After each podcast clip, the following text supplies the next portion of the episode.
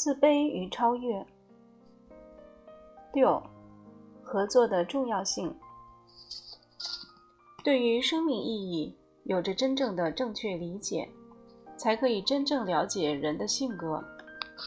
常有人说，人性是无法改变的。我认为，人性之所以无法改变，是因为没有找到改变的正确方法。如果找到了人性曲解的初始端，并配以有效的治疗方法，那人性是可以改变的。这里所谓的有效方法，即培养个体与人合作的勇气和精神。合作是防止神经症产生的唯一障碍。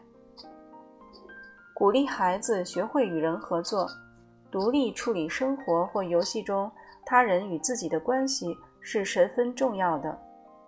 妨碍任何形式的合作，都会导致不好的后果。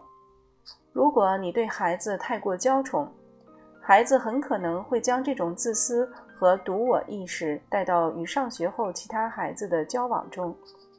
他对学习的兴趣也会建立在学习可以换得老师的宠爱的错误认知上。当他成年后，他缺乏合作意识会表现得越发明显。所谓的责任感、独立性、合作的重要性，此时已经唤不起他的重视和努力。这时，他已无力应对人生。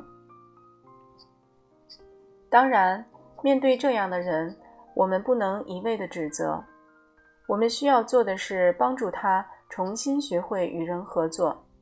这需要正规的训练，因为我们无法让一个从没有上过地理课的孩子。在地理测试中取得好成绩，我们无法让一个对合作精神没有任何概念的孩子，在需要合作的事情上表现良好。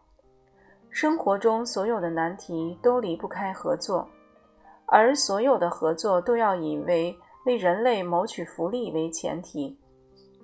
只有一个人明白生命在于奉献，才会有勇气去直面困难，获得成功。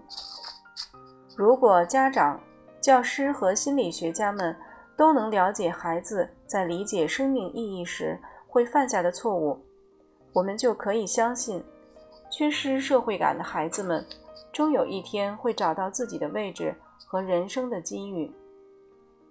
这时，他们不再因困难而放弃，不再为逃避责任而采取不正规的方式，不再过分苛求他人给予特殊的照顾。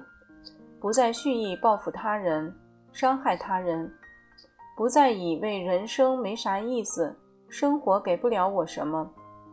他们会转过来想：每个人都应该有自己的人生，我需要过好自己的人生，这就是我的责任。我应该成为自己人生的主宰。如果人人都可以如此想、如此做，乐于合作，主动面对生活。那人类文明的进步将生生不息。